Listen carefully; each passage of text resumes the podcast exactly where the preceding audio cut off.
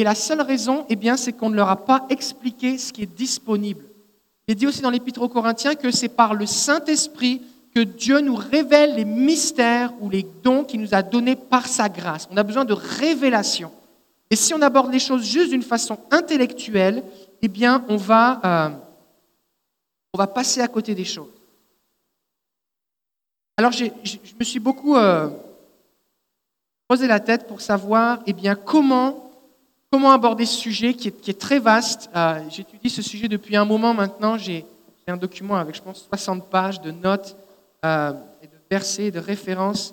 Et euh, je cherchais une façon eh bien, de, de communiquer ce sujet qui va vous permettre d'y aller par étapes. Alors, Vu que c'est un sujet qui est un petit peu lourd, j'aimerais vous montrer maintenant une petite vidéo. Si on est capable, si capable d'avoir euh, la vidéo maintenant, et euh, cette, cette vidéo, c'est pas juste une joke, mais je pense qu'elle illustre, et vous allez vous souvenir, elle illustre précisément ce dont nous avons besoin.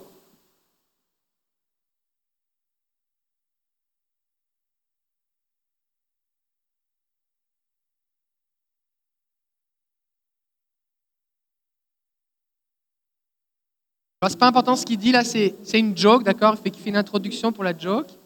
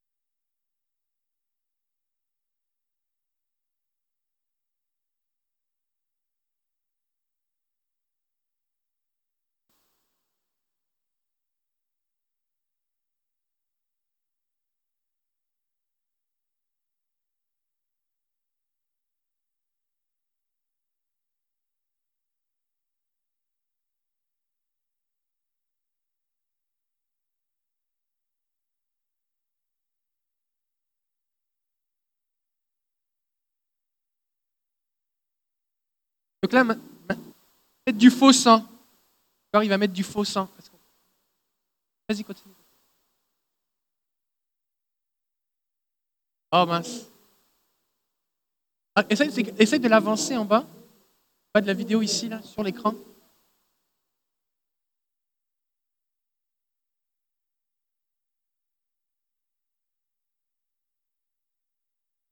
Fais-le avancer.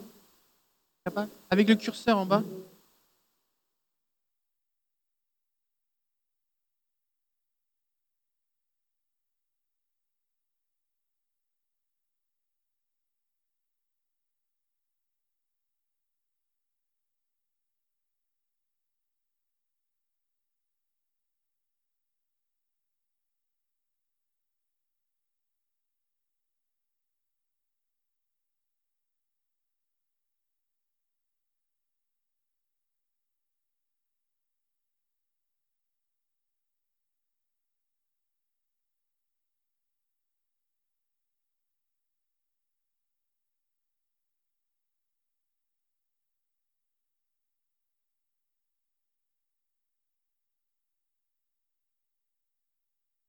Il dit, il y a du sang sur ma tête, d'où ça vient? Là, il sauve parce qu'il pense qu'il a la tête qui, qui saigne. Il pense qu'il va mourir.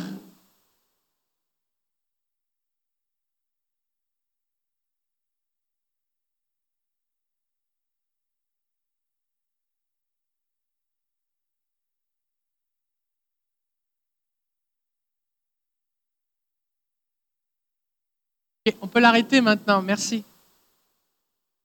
On peut l'arrêter? Merci. Ok. Vous avez ri En fait, l'ennemi rit de la même façon des chrétiens en agissant contre eux de façon invisible. Parce qu'ils se cachent. Beaucoup de gens luttent pensant lutter naturellement. Ils ont des symptômes émotionnels, ils ont des symptômes physiques, ils ont des luttes face à certains péchés, certaines tentations, certaines choses qui leur arrivent. Ils pensent que c'est juste naturel, ils pensent que c'est eux qui ont un problème. Comme cet homme qui à la fin pense que sa tête saigne. Comme cet homme qui pense que oh, c'est son shampoing qui a un problème, alors qu'il y a un ennemi qui se cache, qui se joue d'eux. Ça dure longtemps et il persévère. Et tant que tu l'as pas pogné, il va continuer. À un moment, vous avez vu dans la vidéo, il y a un garçon qui va voir le monsieur avec les longs, les longs cheveux là, et lui dit Hé, il y a quelqu'un qui a fait ça.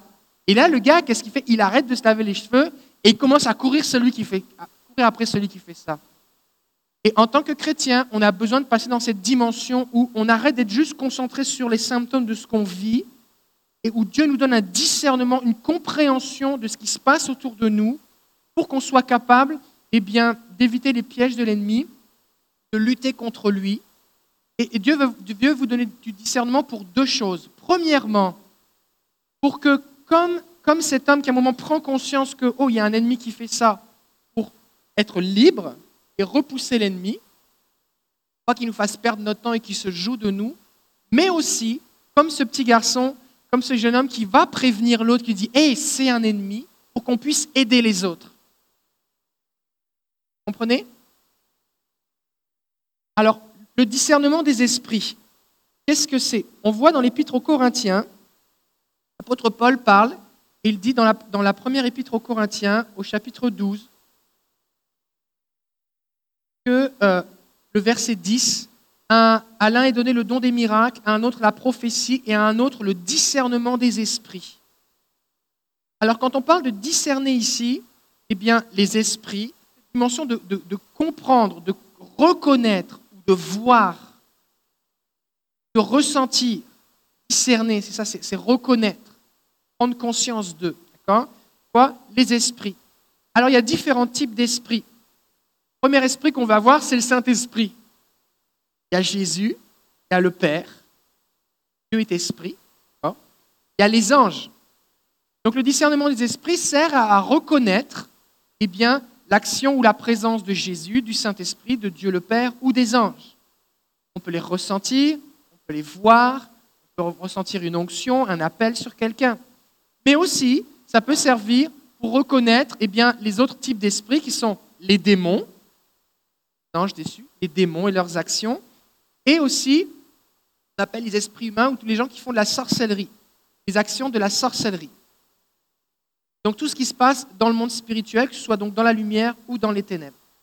Euh, donc, il peut servir basiquement à reconnaître euh, les appels sur la vie des gens, Dieu peut révéler à quelqu'un que telle personne a tel type d'appel, euh, une onction sur la vie de quelqu'un ou des dons spirituels, euh, la présence de Jésus, la présence d'un ange. Euh, des fois, ça arrive que les gens ressentent, ressentent qu'il y a la présence d'anges autour d'eux, ça peut les encourager ou ça peut eh être comme une impulsion pour leur dire que si c'est un ange qui est là pour la guérison, qu'il faut c'est le temps de guérir quelqu'un. Ça peut être la présence du Saint-Esprit particulière pour faire des choses. Euh, ça permet aussi de reconnaître si une manifestation est de Dieu ou elle est démoniaque. Des gens vivent quelque chose d'intense, ça permet de. On a besoin de ce discernement pour reconnaître est-ce que c'est quelque chose d'ennemi ou est-ce que c'est quelque chose de Dieu, est-ce que c'est quelque chose d'émotionnel. Euh, le discernement des esprits, ça ce que je vais vous dire là maintenant, ce n'est pas dans la Bible, c'est une image. J'aime ça enseigner avec des images, ça va vous aider à comprendre. Le discernement des esprits, c'est un peu comme un soldat qui a des lunettes de vision nocturne. Dans, l'armée, il, y a des, même les chasseurs, ils ont ça aussi des fois. la police, c'est des lunettes spéciales qui permettent de voir avec les infrarouges, qui permettent de voir dans la nuit, comme un chat ou un hibou, là. Ça augmente la lumière et puis ça permet de voir ce que normalement on ne voit pas. Et ça permet de, donc de voir l'assaillant se déplacer dans l'obscurité, donc l'ennemi qui se cache.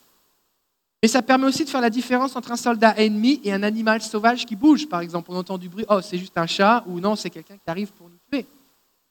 Euh, ça permet aussi de faire la différence entre un ennemi et un soldat de sa propre armée. Euh, donc c'est bien utile. Le discernement des esprits, donc on peut en parler euh, pour, plein de sujets, parce que ça fait pas mal de choses. Et aujourd'hui, je veux, parler spécifiquement de toute la dimension qui est en rapport avec le combat spirituel comment être plus libre. Il peut servir spécifiquement dans, le ministère de libération, délivrance, mais pas seulement. Je crois vraiment que tous les chrétiens sont appelés à l'utiliser à une certaine mesure. Il y a des gens qui vont, il qui vont juste dire Je trouve ça bizarre, j'ai l'impression que c'est d'origine spirituelle, je ne peux pas en dire plus, mais je, ressens qu'il y a quelque chose de spirituel.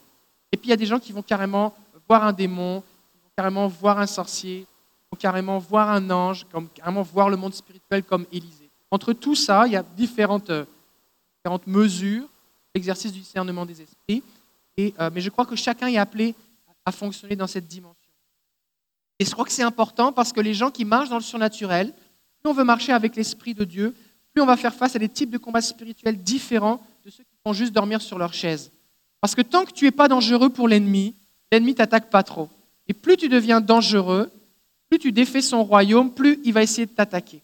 Donc c'est quelque chose qui est important. Le discernement des esprits peut être utilisé avec les autres dons spirituels à un niveau préventif. Comme par exemple, eh bien vous, euh, euh, on vous présente un film, de la musique, on vous présente une activité, un lieu ou une personne à qui vous devez vous associer ou aller faire une telle ou telle activité. le Seigneur vous fait ressentir ou vous révèle, soit par un, rêve, un songe, une vision, vous ouvre les yeux spirituels, vous fait ressentir euh, qu'il y a quelque chose qui ne va pas là-dedans. Ou alors quelque chose qui va bien, justement. Que c'est quelque chose qui est de Dieu ou que c'est quelque chose. Ça peut comme vous prévenir de faire certaines choses. Bon, on n'a pas toute cette compréhension euh, de tout ce qui se passe, mais on sent qu'il hmm, y a quelque chose de bizarre là-dedans. Et comprenez bien que le discernement des esprits, eh bien, ce n'est pas une déduction qui est logique n'est pas 1 plus 1 égale 2. Si le Seigneur te donne un discernement, et c'est un don spirituel, c'est parce qu'il te révèle quelque chose que tu ne peux pas déduire par toi-même. Si c'est évident, tu n'as pas besoin du discernement des esprits. Quelqu'un te dit, bon voilà, on va faire une messe noire, on va sacrifier des animaux et on va invoquer Satan. Tu n'as pas besoin du discernement des esprits pour reconnaître que c'est diabolique. D'accord? Donc, c'est vraiment quelque chose qui, est, qui nous est communiqué surnaturellement par le Saint-Esprit. Donc, au niveau préventif, ça permet de se tenir à distance et de reconnaître des dangers. Ça peut aussi être utilisé à un niveau, on va dire, défensif, par exemple pour se protéger euh, quand on est attaqué. Dieu peut révéler l'origine de tel ou tel problème. Euh, et ça nous permet de prier et d'aider quelqu'un qui souffre, ou bien de nous-mêmes. Et ça peut aussi être utilisé à un niveau offensif dans le combat spirituel. David va dire, je me précipite sur une troupe en armes, mais là, on ne va pas aborder ce sujet-là maintenant. Euh, c'est vraiment important que chacun marche avec la mesure de foi et d'onction que Dieu lui a accordée. Et euh, il faut toujours avoir marché dans la dépendance de Dieu et avoir du respect pour l'ennemi. Un bon soldat apprend à connaître son ennemi parce qu'il va être vigilant. Quand on est, euh, présomptueux et négligent, eh bien, on peut euh, souffrance inutile. La présomption, c'est un piège. Et euh, c'est vraiment important de ne pas aller au-delà de ce que Dieu nous demande. Dieu nous donne, parce que nous sommes ses enfants, une, dimension de sécurité et de foi. Mais il faut aussi comprendre qu'il y a des mesures d'onction et de protection différentes en fonction de chacun et en fonction de sa mission que Dieu lui a accordée. Une image plus terre à terre ici. Dans une armée, il y a des soldats euh, qui sont avec différents types d'équipements. Par exemple, un démineur va avoir eh bien, des protections, des gilets pare-balles et des différents types de protection, d'équipements supplémentaires. Il y a des, pare-balles qui posent jusqu'à 30 kilos. Avec des, il, y a des, il y a des parties du corps qui sont protégées en plus parce qu'un démineur, il est censé être plus exposé aux mines. Donc il y, a, il y a une protection supplémentaire. Donc le démineur qui a une protection supérieure va résister à certains coups ou explosions que celui qui a juste euh, un gilet par la barbale léger, avec un casque léger, eh bien, peut mourir. Donc c'est important qu'on comprenne que chacun marche dans son onction et qu'on marche dans dépendance de Jésus pour faire ce que Jésus nous donne uniquement. On ne veut pas être des gens qui partent à la chasse aux démons. Mettons, des fois, des gens vont dire oui, esprit de ceci, esprit de cela, Satan, viens-t'en ici, je vais m'occuper de toi. Ça, c'est de la folie. La folie. On ne veut pas faire ça. Euh, alors, j'aimerais vous partager un petit peu maintenant, ce qui concerne mon cheminement, juste quelques réflexions. Euh, en fait, le, discernement des esprits est un don spirituel. Et comme tous les dons spirituels, il se reçoit. C'est un cadeau que Dieu nous donne. On ne peut pas le mériter, on ne peut pas l'acheter, on ne peut pas euh, faire telle ou telle chose pour finalement l'obtenir. C'est quelque chose que Dieu donne. Et Dieu veut le donner parce qu'on en a besoin.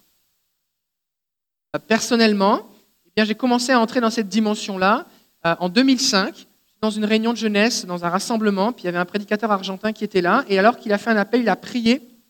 Avec ma femme, ma femme on s'est approché, Sylvie. Moi, je sentais du feu sur mes bras, je me suis mis à pleurer, ma femme est tombée par terre. Et pendant les deux jours qui ont suivi, la nuit, pendant qu'on dormait, il y avait des vagues du Saint-Esprit qui. Littéralement, c'est comme s'il y avait des vagues liquides qui étaient allongées, des vagues liquides qui venaient nous. et c'était vraiment bizarre, j'arrivais pas à dormir. C'était à la fois bon et bizarre, dans le sens que, oh, qu'est-ce qui m'arrive? La présence de Dieu était sur nous.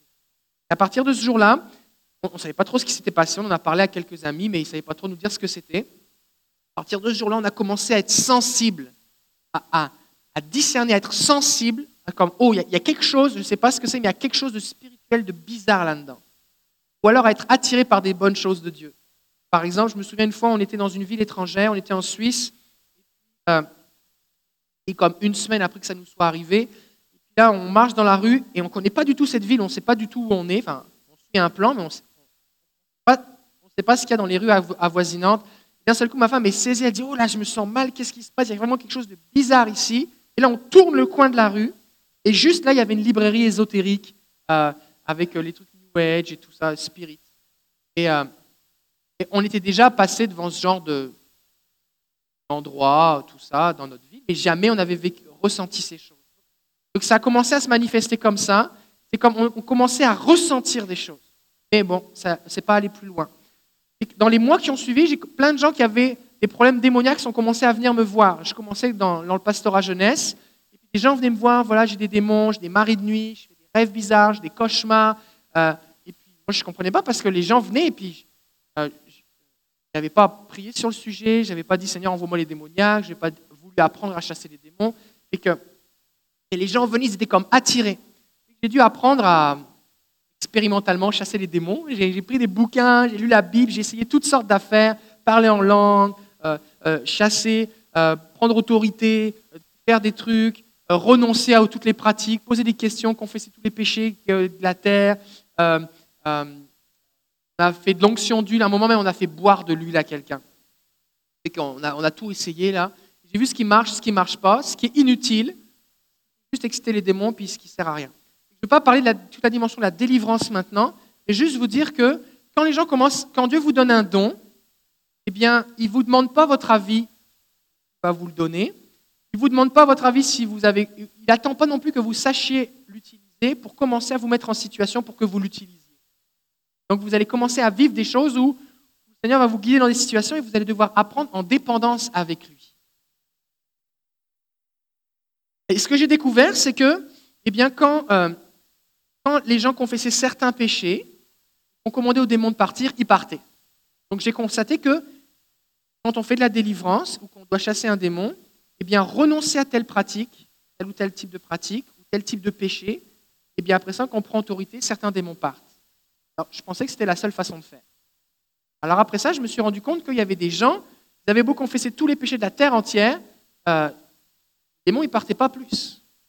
Et c'est vraiment important qu'on comprenne quelque chose, c'est que dans le monde spirituel, le monde spirituel, c'est vaste. Vraiment vaste. Et euh, beaucoup de gens ont comme un outil dans leur boîte à outils spirituelle, comme un marteau par exemple. J'ai une boîte à outils dans laquelle j'ai un marteau, et chaque fois que je tape sur un clou, le clou s'enfonce. Donc j'en déduis que, oh, le marteau fonctionne, et puis ça fonctionne. Après, un bout d'un moment, je tombe sur une vis. Là, je tape, la vis ne s'enfonce pas parce qu'il faut un tournevis pour enfoncer la vis. Là, j'ai deux possibilités. Soit je dis avec humilité, Seigneur, le marteau, il marche pour les clous, mais il ne marche pas pour les vis. C'est quoi une vis? Comment on fait pour enfoncer une vis? Comment on fait pour régler ce problème-là? Donne-moi un autre outil et le Seigneur nous équipe. Soit on dit, moi j'ai lu dans tel bouquin de tel homme de Dieu, de telle femme de Dieu, que le marteau, ça marche à tout coup, c'est la méthode. Donc, c'est que cette vis-là, eh bien, eh bien, c'est elle le problème. Parce que moi, j'ai vu plein de fois, j'ai utilisé le marteau et à chaque fois, ça marche. Fait que ça doit être elle le problème. Et là, on se retrouve à prier pour quelqu'un, on se retrouve dans une situation personnelle, on va avoir un problème. Par exemple, oh, il doit avoir un péché, un péché que je n'ai pas confessé. Et là, on commence à faire de l'introspection, comme cet homme qui dit, mais d'où vient ce sang? L'homme dans la vidéo, mais d'où vient le sang? C'est moi le problème, ma tête saigne. Non, non. Et donc, des fois, ce qui se passe, c'est que des gens écrivent des livres avec des, des méthodes qui marchent seulement dans certaines situations. Et en fait, la méthode est renforcée par le fait que, vu qu'ils ont prié pour plein de gens qui ont été délivrés ou libérés, eh bien, c'est comme un comme auto, euh, auto-justifié. La personne dit, ben, vu que j'ai vu plein de fois que ça marche, c'est que forcément ça doit marcher tout le temps. Ça marche pas, c'est que tu as un problème, ou tu nous as menti, ou tu n'es pas sérieux, ou tu n'es pas volontaire, ou tu n'as pas la foi, ou des choses comme ça. Les gens se retrouvent captifs, mais on ne les aide pas vraiment. Ensuite de ça, le pasteur, je parlais en langue, j'annonçais l'évangile, les jeunes étaient, se convertissaient, les gens étaient libérés de dépendance, et puis même je commençais à chasser des démons. Je pensais que j'étais rendu dans la gloire, d'accord Genre, et c'est comme, je flotte, tu vois et, euh, et, là, pendant cette première année-là, où j'étais en ministère pastoral à Montréal, eh la, je faisais de l'acidité gastrique vraiment intense. J'ai commencé par prendre des médicaments contre l'acidité, j'ai pris les médicaments les plus forts, extra strength, tout ce que tu veux, la dose maximum, ça faisait rien. Absolument rien. Ensuite de ça, je suis allé voir le médecin qui m'a donné des médicaments encore plus forts, ça faisait absolument rien. J'en prenais deux en même temps, deux types de sortes pour mélanger les doses maximum, J'ai changé mon alimentation, j'ai incliné mon lit, j'ai tout essayé, ça faisait absolument rien. J'étais rendu à un point où, quand j'étais assis, c'est pas comme si j'avais une grosse panse là, quand j'étais assis, je voyais mon estomac qui palpitait. Vous voyez à l'œil nu mon estomac palpitait. Et ça me faisait de l'acidité, j'avais chaud, ça me brûlait la gorge. J'ai vécu ça pendant des mois. Pendant l'été, je suis retourné en France, j'ai fait une fibroscopie, on m'a passé une caméra dans le nez pour voir mon estomac. Moi, je pensais que je faisais un ulcère, j'allais mourir, c'était vraiment intense, c'était non-stop. Et on m'a dit, monsieur, vous n'avez absolument rien. Sauf que j'ai constaté que pendant que j'étais en France, les symptômes avaient cessé. Alors, je suis revenu à Montréal, notre église est dans le quartier gay à Montréal, grosse concentration d'homosexuels au monde. Et euh, il, y avait vraiment, il y avait vraiment une oppression de ténèbres qui était là, particulière. Et euh, ce qu'on devait faire, c'est qu'un mois plus tard, on devait faire un camp d'évangélisation et on devait aller chanter, faire des mimes, des spectacles de rue, faire de l'évangélisation dans les parcs, là où il y a de la prostitution euh, homme-femme. Euh, et, alors que je me promenais dans la, ville autour de l'église pour voir à quel endroit précisément on allait faire ces interventions, eh bien violemment, d'un seul coup, l'acidité a recommencé. Et là, j'ai compris, j'ai fait un lien logique dans ma tête, je me suis dit, OK, un, j'ai mal seulement quand je suis ici, pas quand j'étais en France. Deux, on m'a dit que physiquement, il n'y a, pas de, cause physique. Trois, ok, ça se peut qu'il y ait un lien entre notre, cette activité d'évangélisation qu'on veut faire et puis ce serait comme une, contre-attaque de l'ennemi. Là, je me dis, comment ça se fait que je suis un pasteur, je parle en langue, je crois en Jésus, je n'ai pas de péché dans ma vie, je sers le Seigneur. Comment ça se fait que je vis un truc pareil? Dans ma tête, c'était comme, il n'aurait pas le droit de faire ça. en fait, s'il y a le droit. Ah, parce que c'est une guerre. La Bible dit que nous n'avons pas à lutter contre la chair et le sang, mais contre les puissances des ténèbres. Donc, ça veut dire que nous devons lutter contre les puissances des ténèbres. Ça veut dire que si nous, on lutte, eux aussi, ils luttent. Et dans une lutte, on échange des coups. Et donc, la première chose que j'ai compris, c'est qu'il est possible, quand on est chrétien, d'être attaqué par des démons physiquement. Quelques années plus tard, eh bien, j'étais chez moi samedi soir et je me préparais un message, j'allais prêcher le lendemain. Et puis, j'ai commencé à avoir euh, une grande fatigue. J'ai commencé à avoir, eh bien, comme des épines qu'on me rentrait dans le cœur. C'était la sensation que j'avais. J'ai commencé à avoir le cœur qui battait très fort et j'ai commencé à avoir des, des, élancements dans le bras gauche. Puis, j'avais une formation pour euh, euh, réanimation, tout ça en milieu de travail avec la CSST, quelques jours avant. Fait dans ma tête, c'est comme, j'avais genre tous les symptômes d'une crise cardiaque. Je me disais, oh, quand même, je capote, je, suis en train d'imaginer des choses, je, vais me reposer. J'étais dans mon, dans mon salon, j'avais même pas d'enfant à l'époque, juste calme, je faisais juste rien. Et rien faire et me reposer, les symptômes augmentaient. J'ai rendu à un point, je me suis dit, oula, je vais. intense là. Extrême, j'étais épuisé, comme zéro énergie, le cœur qui allait me sortir de la poitrine, j'avais mal dans le bras, rentrer les épines, et que je suis allé à l'urgence. Je suis allé à l'urgence à l'hôpital Pierre Boucher à Longueuil. La salle d'urgence d'attente était pleine à craquer. Je suis assis, j'étais euh, à peine à parler.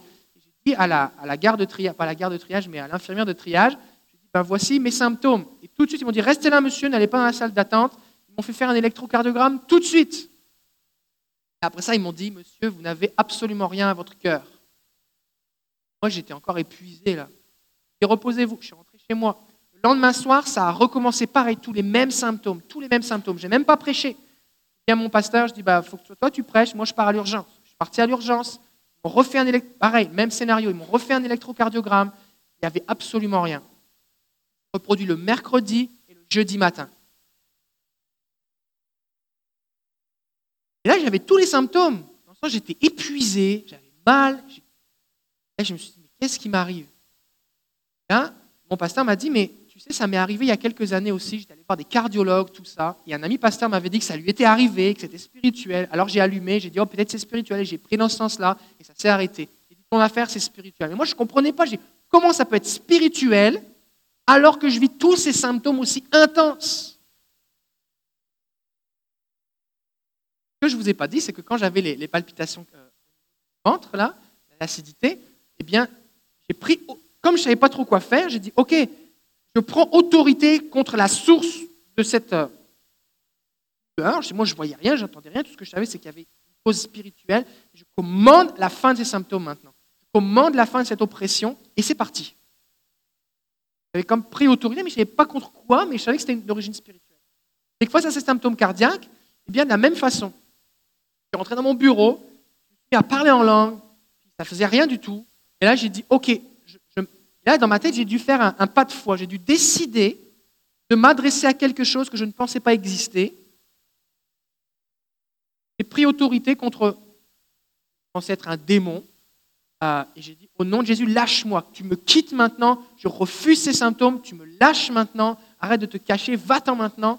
Et c'est parti. Et là, je suis passé de état de faiblesse extrême à j'ai retrouvé toute mon énergie descendu au sous-sol de l'église, j'ai installé toutes les chaises pour la réunion de jeunesse, j'ai monté le système de son, j'ai forcé exprès tout seul, normalement il y en avait une équipe, juste pour voir est-ce que, je suis guéri ou pas. Puis j'ai passé toute la soirée, c'était impeccable. Le samedi matin, j'ouvre ma Bible sur mon, sur mon canapé, et puis je lis un verset, je ne sais plus quel était le verset, mais ce n'est pas le problème du verset, c'est que ça a recommencé. Pareil. Là j'ai dit au nom de Jésus, va-t'en maintenant, tu me quittes. Et ça s'est arrêté dans la minute. Je passe la journée du samedi, et le dimanche matin, ça recommence. J'étais sur l'estrade, j'avais le micro à la main, on était dans un temps de prière, et ça recommence. C'est comme si on rentrait quelque chose dans le cœur. Je dis au nom de Jésus maintenant, va-t'en maintenant. C'est parti, puis c'est plus jamais revenu. Donc j'ai compris que quand Jésus, quand l'apôtre Paul dit dans Éphésiens chapitre 6, on doit lutter pour éteindre tous les traits enflammés du malin, pas juste, pas juste une, une belle image. C'est pas juste Paul est là en prison, puis il voit un soldat, puis commence à faire de la poésie, des allégories. Il y a quelque chose de réel. Donc si le diable tire des flèches et que je dois par la foi éteindre ces flèches, et que premièrement ces flèches peuvent m'atteindre, sinon quel est l'intérêt de les éteindre? Que deuxièmement ce feu peut me brûler, sinon quel est l'intérêt de les éteindre? Que troisièmement j'ai une action à faire, je dois les éteindre par la foi, et que donc juste dire je revais le bouclier de la foi n'est pas suffisant. Pas une formule magique. Oh, j'ai le bouclier de la foi, tout va bien aller. Non. Spécifiquement, s'il y a une flèche enflammée qui arrive, il faut l'enlever et l'éteindre. Il faut être précis. Juste parler en langue, ça ne suffit pas. Juste louer le Seigneur, ça ne suffit pas. Je crois à la puissance de la louange. Ça m'est arrivé des tas de fois d'avoir des, fois des temps où tu, peux prier ou tu n'as pas envie de prier, peu importe, et tu, euh, comme une oppression autour de toi, tu te mets à louer le Seigneur et ça se dissipe. C'est un type d'attaque spirituelle. Ça m'est arrivé des fois où je commence à louer le Seigneur, mais ça, ça continue, l'oppression est toujours là, et là je me mets à parler en langue, et là, ça part. Parce que la louange, c'est une arme pour un type de combat. Ça m'est arrivé de commencer à déclarer des versets de la Bible. Ça part. La Bible est une épée, l'épée de l'esprit, et ça marche. Hein et si tu te limites à ces trois choses-là, bah, tu vas être victorieux sur certains combats, mais il y a des combats que tu vas, être terrassé.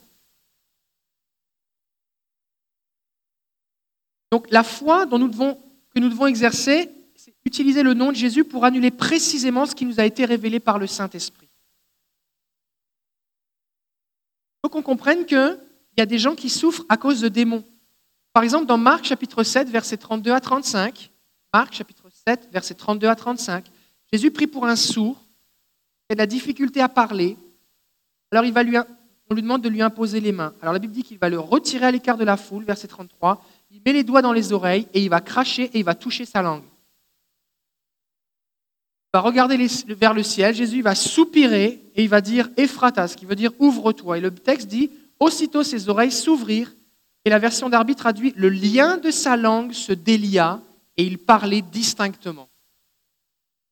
Le lien de sa langue se délia.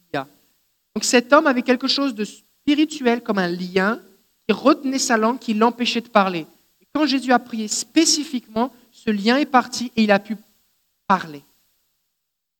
On voit un autre texte dans Luc chapitre 13, versets 11 à 16. Luc 13, 11 à 16. Et voici, il y avait là une femme possédée d'un esprit qui la rendait infirme. Donc c'était un esprit qui tenait cette femme, et l'action de cet esprit, c'était quoi? De la rendre infirme. Donc l'infirmité de cette femme, et son infirmité était physique, était directement reliée à la présence de ce démon qui la tenait.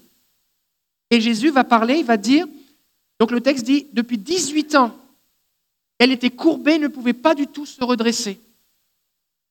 Et tant qu'une attaque spirituelle n'est pas, euh, une oppression démoniaque n'est pas brisée, eh ben, elle va continuer. Ça peut durer 10, 15, 20, 30 ans jusqu'à ta mort. Il faut prier spécifiquement. Et là, Jésus arrive. Et cette femme, le plus, c'est qu'elle est dans la synagogue le jour du sabbat. C'est une femme qui est croyante, qui est entourée par des gens qui connaissent la parole de Dieu. C'est sûr, ils ne connaissent pas la puissance de Jésus, tout ça, mais elle est dans un, quand même dans un contexte religieux. Et malgré ça, ça n'empêche pas le démon de l'oppresser. Il n'y a personne qui vient à son secours. Mais Jésus arrive. Et la solution, elle est en Jésus. Et peut-être que vous avez été dans des situations, vous faites des choses, et vous dites, mais moi, j'ai demandé de la prière et ça n'a rien changé. Jésus peut faire quelque chose. D'accord? Et que ne vous découragez pas, n'acceptez pas les situations, Jésus peut faire quelque chose. Alors, lorsque Jésus la vit, il lui adressa la parole et lui dit, Femme, tu es délivrée de ton infirmité. Donc Jésus la voit, personne ne demande à Jésus de prier pour elle, elle ne demande pas à Jésus de prier pour elle, Jésus ne lui impose pas les mains, il ne dit pas je te guéris, en la voyant, il lui dit tu es délivré. Donc Jésus, en la regardant, a vu, a discerné que son problème était d'origine spirituelle et il l'a libérée. Et la Bible dit que cette femme, à l'instant, elle s'est redressée et a glorifié Dieu. Pourquoi? Parce que ce démon qui la maintenait captive est parti à la parole de Jésus, parce que c'était une parole précise. Jésus l'a reconnue. Et ce qu'on doit comprendre, c'est que quand le Seigneur nous donne le discernement des esprits associé à la parole de connaissance ou à la parole de sagesse, c'est-à-dire que le Seigneur nous montre un problème d'origine spirituelle, il nous montre ce que c'est précisément et quoi faire et comment l'enlever, eh bien, une prière simple au nom de Jésus suffit à ce que le démon parte. Maintenant, si on ne prie pas précisément, qu'on fait juste, euh, comme Paul dit, je frappe, mais non pas comme batte en l'air, si on, fait des, comme une danse de combat spirituel, mais, mais qui sert à rien, ben rien se passe. Et des fois, ce qui se passe, c'est que les chrétiens, on leur a appris des, formules de combat spirituel. Ok, fais ça au nom de Jésus, lève ta main, crie plus fort, euh, répète telle chose, dis sort au nom de Jésus, quel est ton nom, toutes sortes de trucs. Puis ils utilisent des formules. Ou alors ils prennent un bouquin, voici les dix étapes, tu fais ça, ça, ça, ça, ça, et après ça, c'est réglé. Mais la personne, elle est toujours prise avec ça. Ce n'est pas la méthode qu'on a besoin, c'est une révélation. Et la Bible dit que Jésus, la voyant, il a, il a vu le démon, et il a dit, tu es libéré de ton infirmité. L'esprit d'infirmité est parti, et elle s'est relevée. Et regardez ce que dit Jésus ensuite. Le chef de la synagogue, verset 14, indigné de ce que Jésus avait opéré cette guérison un jour de sabbat, dit à la foule, y a six jours pour travailler, venez donc vous faire guérir ces jours-là, pas le jour du sabbat. Et Jésus va dire, hypocrite, est-ce que chacun de vous, le jour du sabbat, ne détache pas de la crèche son bœuf ou son âne pour le mener boire? Et cette femme qui est une fille d'Abraham et que Satan tenait liée depuis 18 ans, ne fallait-il pas la délivrer de cette chaîne le jour du sabbat? Donc Jésus va encore réexpliquer ici que cette femme était tenue par une chaîne, par Satan, et que de la même façon que eh les gens qui l'écoutaient pouvaient détacher leur âne soit libre d'aller boire, il fallait aussi détacher cette femme de la puissance de Satan pour qu'elle soit libre.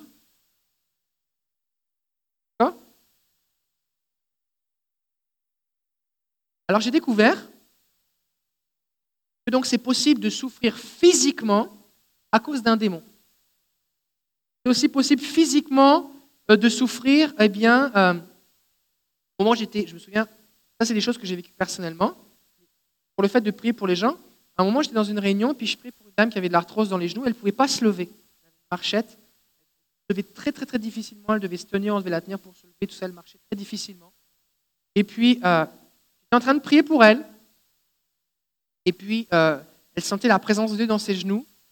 Et à un moment, j'ai entendu dans mon esprit, esprit d'arthrose, tu quittes maintenant. Et là, j'ai trouvé ça bizarre parce que dans ma théologie, il n'y avait pas d'esprit d'arthrose et je n'avais pas vu ça dans la Bible. Alors, je trouvais ça bizarre. Et ça revenait dans mon esprit. Alors, je me suis dit, bon, j'ai deux possibilités. Soit j'essaye, je prends un risque par la foi, euh, soit, euh, mais rien ne se passe. Essayez. Et qu'elle était assise, puis moi, j'étais accroupi à côté d'elle tourné la tête comme je parle pour pas qu'elle m'entende et j'ai dit Esprit d'arthrose, tu quittes maintenant. Prier d'après ce que le Seigneur m'avait révélé, simplement au nom de Jésus. D'arthrose, tu quittes maintenant au nom de Jésus. Et au même moment où j'ai dit cette phrase, elle a fait J'ai senti quelque chose me quitter. Ah, ok, je dis essaye. Et la dame s'est levée. Et son mari est parti avec la marchette derrière. C'était le mari qui tenait la marchette. Elle, elle marchait. Waouh comme dans la Bible. Sauf que on ne voit pas une liste de démons dans la Bible. Il y en a quelques-uns qui sont nommés, mais c'est possible qu'il y en ait d'autres qui ne soient pas nommés, qui existent. D'accord? Parce qu'ils sont quand même une couple, les démons et les anges. Donc, ce qu'on a besoin ici de comprendre, c'est que si le Seigneur nous guide et nous montre quelque chose, bien, et qu'on d'après ce que le Seigneur nous montre, il va agir. Après, j'ai découvert que c'était possible d'être affligé émotionnellement par les démons ou par des, la sorcellerie, des choses comme ça. Un jour, j'étais un de l'église, à Montréal, puis on avait une bonne réunion, un bon cul, j'avais fait des cours bibliques l'après-midi. C'était un sens de waouh, l'œuvre de Dieu avance, des gens se convertissent, des gens grandissent avec Jésus, des gens veulent être baptisés. Alléluia, l'église grandit, merci Jésus. Et là, je rentre sur le je sors de l'église, j'arrive sur le stationnement et je mets ma clé dans la voiture, la portière de ma voiture pour rentrer chez moi. Et à ce moment-là, il y a un accablement, un découragement intense qui est venu sur moi. C'est comme si on avait mis un sac noir sur moi et d'un seul coup, il y avait comme plus d'espoir.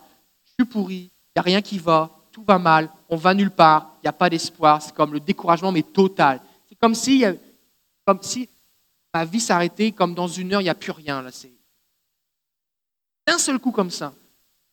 Là, sur le coup, j'ai commencé à avoir toutes ces pensées. D'un seul coup, je me suis dit, pas mes pensées. Ce que je suis en train de vivre, là, absolument rien à voir avec le contexte, mes circonstances. Je, suis passé de tout va bien à tout va mal. Alors, et qu'est-ce que je fais? Donc, je me suis adressé à ce découragement et à cet accablement parce que là, pas d'autres révélations du Seigneur. Au nom de Jésus, je refuse cet accablement, accablement, découragement, désespoir. Tu me quittes maintenant au nom de Jésus. Pour moi, c'était déjà une étape parce que dans ma, compréhension de l'époque, l'accablement ou le découragement pouvait juste être un état d'âme. Ne pouvait pas être quelque chose qui était extérieur à la personne. Le fait de m'adresser, c'était déjà un pas de foi pour moi, et c'est parti. c'est comme si le soleil rebrillait d'un seul coup. Là. Et une fois, pareil, dans, dans cette même année, j'ai vécu toutes sortes de trucs. Même année, il y avait des angoisses qui venaient sur moi. Je me souviens, j'étais assis à mon bureau, et Sylvie me parlait, on était pasteur jeunesse, et Sylvie me dit, ce serait bien si on avait une table en arrière avec des Bibles, si les jeunes ont besoin d'une Bible, qu'ils n'en ont pas, ils pourraient avoir une Bible. Et quand elle m'a dit ça, il y a une angoisse qui est venue sur moi, super intense. Je tremblais à l'intérieur. Et c'est comme si ce qu'elle me disait, c'est comme si elle me disait, bon, euh, tu vas sauter d'un avion sans parachute, tu vas... Ça me semblait comme irréalisable, impossible. Juste ce qu'elle me dit, c'était comme l'angoisse totale. Je dis, ça arrive. J'ai réalisé aussi que c'était spirituel. Ce pas mon angoisse. Il n'y avait pas de lien entre l'angoisse que je vivais et les circonstances. J'ai adressé l'angoisse et elle est partie. Ça, ça veut dire quoi? Ça veut dire que des fois, on prie pour. Des fois, ça peut nous arriver, mais ça peut nous arriver qu'on prie pour quelqu'un qui vit aussi des angoisses, des inquiétudes, toute la gamme des émotions, la peur. L'apôtre Paul dit que l'on n'a pas reçu un esprit de peur, mais de force, d'amour et de sagesse. Donc, ça veut dire que les esprits de peur existent. Hein? Il y a des gens qui, ont une peur irrationnelle qui est là, une phobie. Ils ont angoissé, mais ce n'est pas leur peur. C'est l'ennemi qui les enveloppe, qui leur communique une peur. Donc, est-ce que ça veut dire que tous les gens qui ont peur ont un esprit de peur? Non. Ça, c'est utiliser une méthode. J'ai entendu un pasteur qui disait, quelqu'un qui disait, j'ai entendu un pasteur qui disait que la peur, c'est un esprit de peur. Ta peur, esprit de peur, va-t'en. Sauf que si ce n'est pas un esprit de peur, la personne, elle va penser maintenant qu'elle a un esprit de peur, mais qui n'est pas parti. Et là, elle va partir à gauche, à droite, disait, s'il vous plaît, je suis possédé, aidez-moi, délivrez-moi. Alors que peut-être c'est juste qu'elle a besoin, elle croit un mensonge, qu'elle a besoin de croire la vérité, peut-être qu'elle a besoin de s'appuyer sur Jésus. Peut-être c'est autre chose. Donc, c'est pour ça que le discernement, c'est important, c'est que on ne veut pas dire des affaires juste tout ce qui nous passe par la tête. On veut apprendre à reconnaître comment Dieu nous parle. On veut demander des confirmations. Maintenant, si c'est un esprit à confronter, alors il va falloir le faire. Parce qu'une chose qu'on ne veut pas faire, c'est dire Oh, le Seigneur me montre que tu as un esprit de peur. Je te souhaite une bonne soirée. La personne dit oh, mais là, comment faire? Qu'est-ce qui se passe? On ne veut pas non plus faire ça. Parce que le discernement tout seul ne sert à rien. Le discernement des esprits tout seul ne sert à rien. -dire le fait de savoir qu'il y a un esprit ou, de la sorcellerie, ah, ça me donne quoi de plus? Rien. Il faut faire quelque chose avec. Donc si, si je n'ai pas une parole de connaissance qui me permet de... Je demande au Seigneur, Seigneur, qu'est-ce qu'il fait là, lui? Pourquoi il est là? Euh, Comment on peut lui dire de partir? Ne me donne pas la stratégie de comment prier, bah, juste le fait d'avoir discerné, reconnu qu'il y a un esprit, pas rien. Et ça, c'est une des raisons pour lesquelles eh bien, c'est un sujet qui n'est pas beaucoup enseigné, parce que souvent les gens se sont contentés de dire Oh, je vois un démon là. Oh, voici ce que je vois, ou voici ce que je ressens, voici ce que le Seigneur me montre, ou ce qu'il me dit, ce que je ressens. Je pense que tu dois avoir, euh, je pense que tu dois être possédé. Je pense que tu as besoin de délivrance. Et c'est tout. Et si on laisse les gens comme ça, ça, les amène à de l'inquiétude ou de l'angoisse pour rien, inutilement. Donc il faut apprendre à faire quelque chose avec. Découvert aussi que c'est possible, c'est possible d'avoir des tentations qui sont d'origine spirituelle. La Bible dit dans l'épître de Jacques que l'homme, quand il est, ce n'est pas Dieu qui nous tente, mais que l'homme, lorsqu'il est tenté, est tenté et amorcé par ses propres convoitises.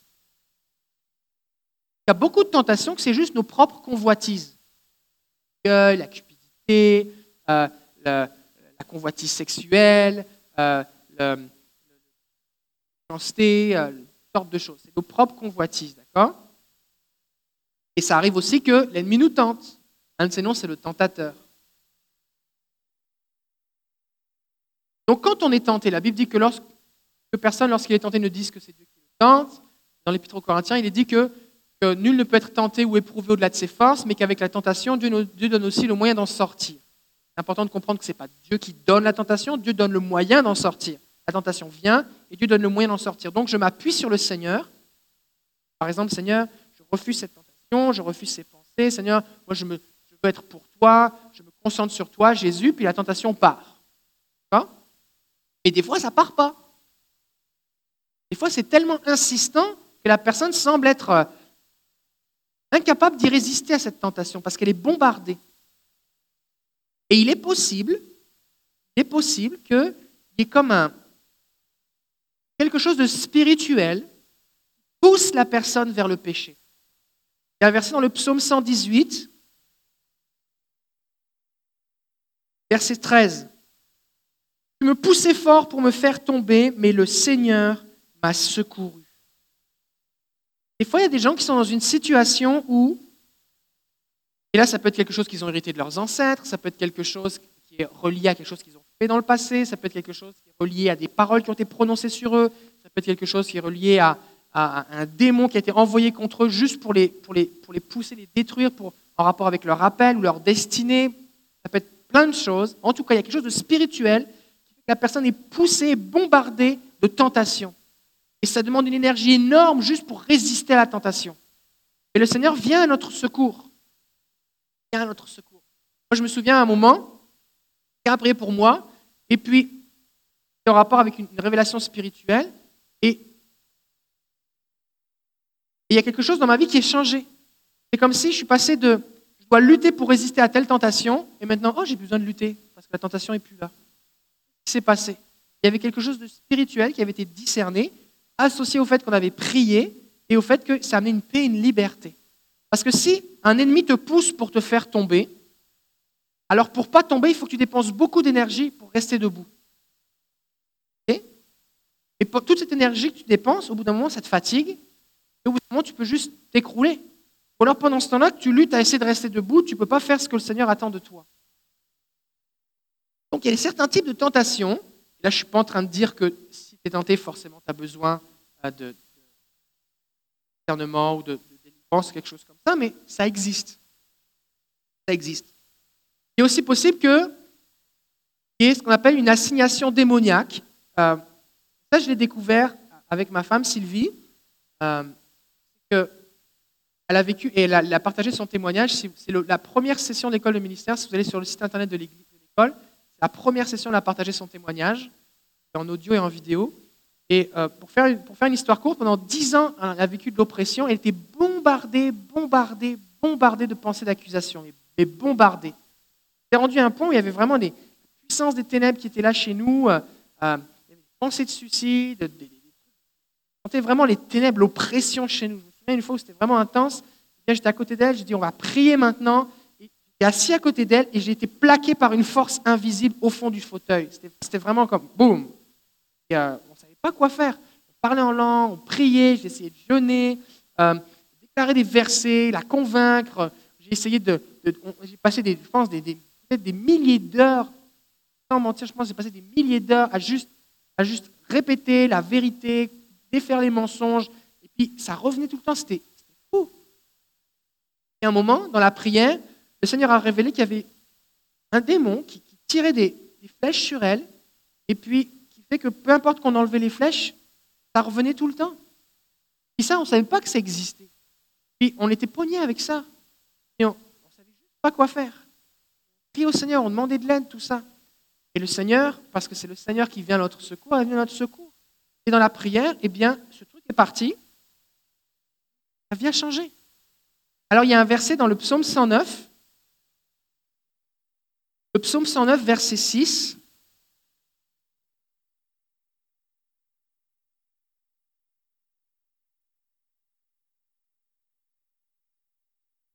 Psaume 109, c'est un, psaume particulier parce que c'est un psaume dans lequel le psalmiste fait une malédiction sur ses ennemis.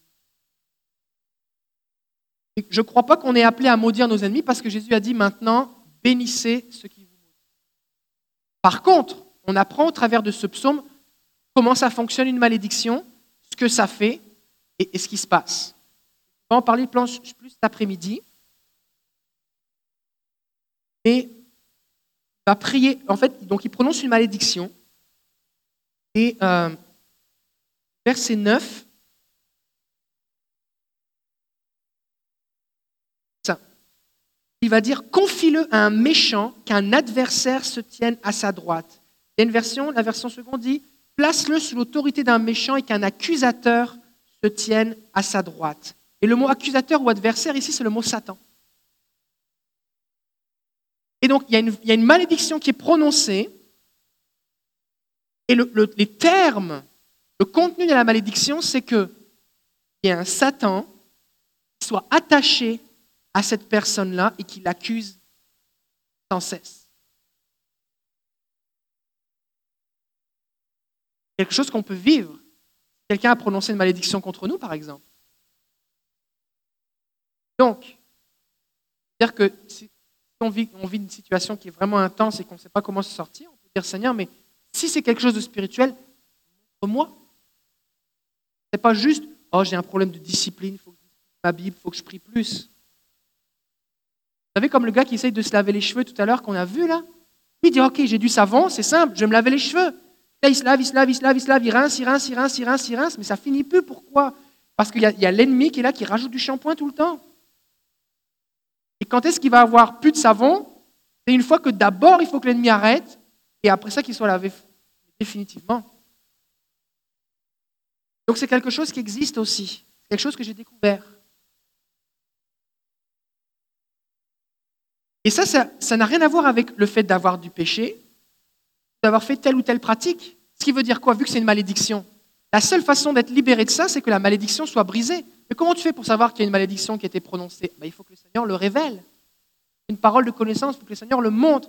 Comment on fait pour briser la malédiction? Il faut que le Seigneur donne une parole de sagesse, qu'il explique, mais comment faire?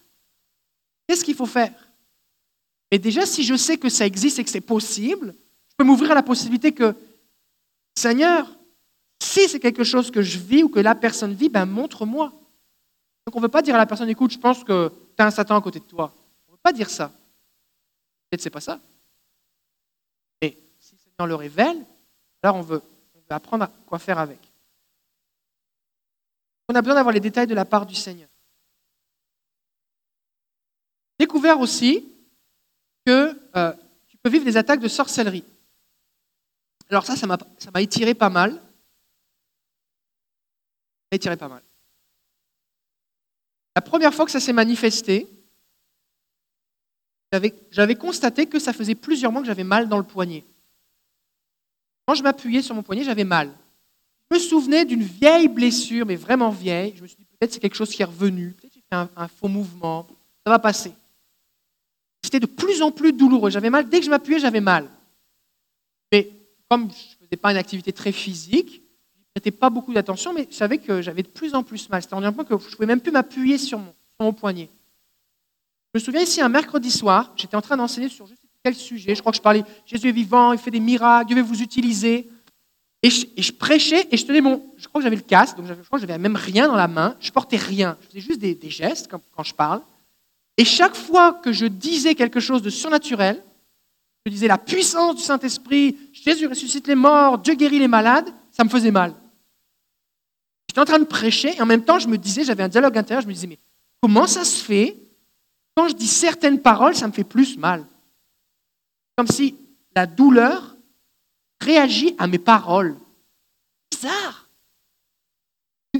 À la fin de la réunion, j'avais vraiment mal, mal, mal. J'ai demandé à plusieurs personnes de prier pour moi. Et quelqu'un dans la prière a vu que, plusieurs ont, reçu des choses, quelqu'un a vu que ma main était comme si on avait arraché la peau et les muscles, il y avait juste les os. Et quelqu'un a vu un vieux clou rouillé, un grand clou qui traversait mon poignet. Et on fait quoi avec ça? Bah, Peut-être ce serait bon de l'enlever, pas né avec. Et qu'on on a demandé au Seigneur quoi faire, comment faire, puis on l'a enlevé au nom de Jésus, puis on l'a retourné d'où ça venait. La douleur est partie. La douleur est partie. Quelques temps plus tard, j'ai expérimenté que j'avais mal dans le dos, mais vraiment super mal dans le dos. Dès que j'arrivais dans mon lit, j'avais mal. Dès que j'étais en position allongée, j'avais mal. C'était vraiment sur le gros nerf. Là. Ça me mal, ça me drainait. Et dès que je me levais, j'avais plus mal. J'ai rendu un point où j'avais compris que j'ai mal que quand je suis dans mon lit. là, j'ai rajouté un matelas à mémoire de forme, ça, mais ça changeait absolument rien. Mal, mal, mal. Puis je me réveillais le matin, j'étais fatigué. J'ai demandé de la prière. J'ai dit, j'ai mal, j'ai mal la nuit, tout ça. Puis j'ai demandé à une équipe de prier pour moi. Et quelqu'un a une vision, et dans cette vision, elle dit, je vois qu'il y a une araignée en dessous de ton lit qui te pique pendant que tu dors. Et euh... j'étais un peu incrédule, je dis, ok. Peut-être je me suis dit, c'est bizarre, tu sais, mais je peux croire que... C'est comme, je veux plus avoir mal. Et que je dis, bah, vas-y, prie pour qu'elle parte. Fait qu'elle a prié pour que l'araignée parte. Qu'elle avait pu faire dans mon dos soit annulé. La nuit, je suis arrivé dans mon lit, dormi. Pas eu mal. Le matin, je me suis, quand, quand, je, quand je me suis réveillé, avant même d'ouvrir les yeux, j'ai comme. Mal. Il n'y avait, aucune position dans laquelle j'étais bien. Et j'ai plus eu mal. Et là, après ça, j'ai vécu des attaques de sorcellerie, plein de choses. Et juste pour dire que ça existe.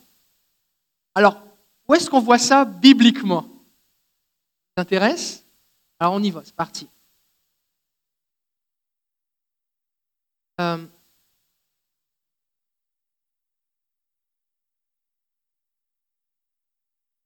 appelle ça la guerre des langues. La Bible dit que la mort et la vie sont au pouvoir de la langue. C'est ça qu'on veut bénir. Et ça ne dit pas la mort et la vie sont au pouvoir de la langue des chrétiens. La mort et la vie sont au pouvoir de la langue des êtres humains. Donc quand on déclare des choses, il se passe quelque chose.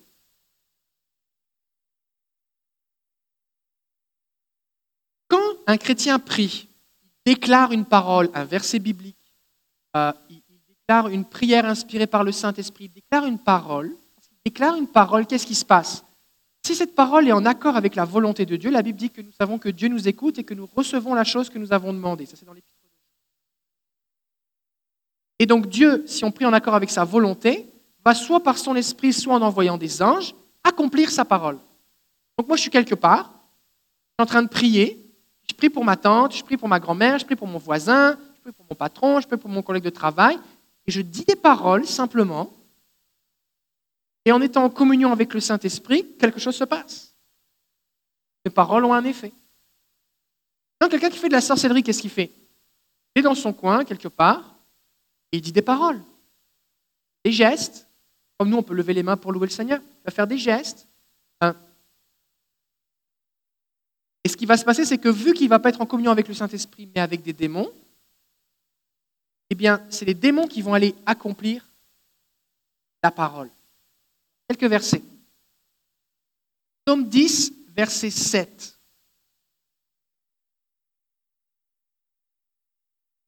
Alors, il y a plusieurs versets dans lesquels le, psalmiste va parler du, méchant. Quand on voit quel type de méchant c'est, on se rend compte que ce n'est pas juste un gros guerrier avec des tatouages et des blessures qui tape sur les gens avec ses poings, d'accord? Il y a quelque chose qui se passe de spirituel. Il va dire, psaume 10, verset 7, sa bouche est pleine de malédictions, c'est clair, de tromperie et de violence. Et il ne dit pas, il accomplit de la violence. Il dit, sa bouche est pleine de violence. Sa bouche est pleine de malédictions. Sa bouche est pleine de tromperie. Il y a sous sa langue l'oppression et le mal. Donc ça veut dire qu'il y a des gens, lorsqu'ils parlent, leurs paroles envoient des malédictions amène de la violence et de l'oppression. Contrairement à la plupart des chrétiens qui ignorent le pouvoir de leurs paroles, la plupart des chrétiens parlent sans réfléchir, les sorciers, eux, ils sont très conscients de la puissance de leur langue et ils l'utilisent. C'est pour ça que spécifiquement, ils vont prononcer des malédictions. Le psaume 12, versets 3 et 4. Que le Seigneur retranche toutes les lèvres enjôleuses, la langue qui discourt avec arrogance, ceux qui disent Nous sommes puissants par notre langue, nos lèvres sont avec nous, qui sera notre maître? La version Nouvelle Bible Second. Nous sommes forts par notre langue, c'est ça. Donc le psalmiste parle d'une catégorie de personnes qui sont conscients que leur puissance est dans leur langue pas le muscle, mais les paroles. Et ils sont conscients que ces gens-là Ils n'ont pas de maître.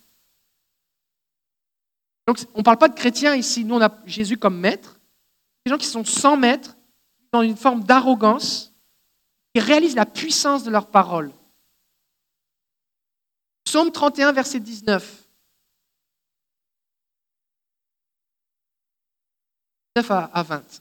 Quelle est grande, Yahweh, ta bonté? Tu la réserves pour qui te craint, tu la dispenses à qui te prend pour abri face au fils d'Adam. Les caches au secret de ta face, loin des intrigues des hommes, tu les mets à couvert sous ta tente, loin de la guerre des langues. Contre les langues hostiles. Ça, c'est la seconde 21, la version Jérusalem. C'est la version Jérusalem qui dit loin de la guerre des langues. Donc, il y a une guerre spirituelle qui prend place avec les langues on peut dire Oh, mais moi je crois que, je crois, pasteur, tu sais, que ces versets, ça n'a pas une signification spirituelle. C'est vrai qu'on peut être blessé avec la langue. Si tu me dis T'es moche, t'es stupide, tu vaux rien, tu feras rien, va en enfer, ça me blesse. Cette guerre langue, des langues, c'est ça, c'est que si on dit des paroles blessantes et méchantes à quelqu'un, ça le blesse émotionnellement.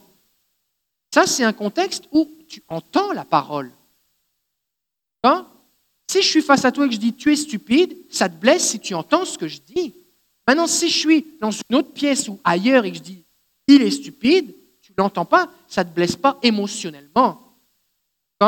et des gens vont interpréter la Bible de cette façon. Ils vont, dire, vont rationaliser, intellectualiser, ils vont dire ok, tous ces versets-là, ça concerne des choses qui sont de l'ordre des émotions. Bah oui, si on dit quelque chose de méchant, ça blesse. Maintenant, on va continuer.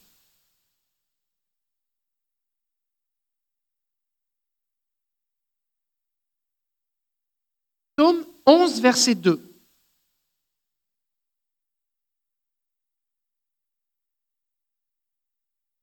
Car les méchants bandent l'arc, il s'agit de tendre un arc, ils ajustent leurs flèches sur la corde pour tirer dans l'obscurité sur ceux qui ont le cœur droit. Tirer dans l'obscurité, ça veut dire quoi?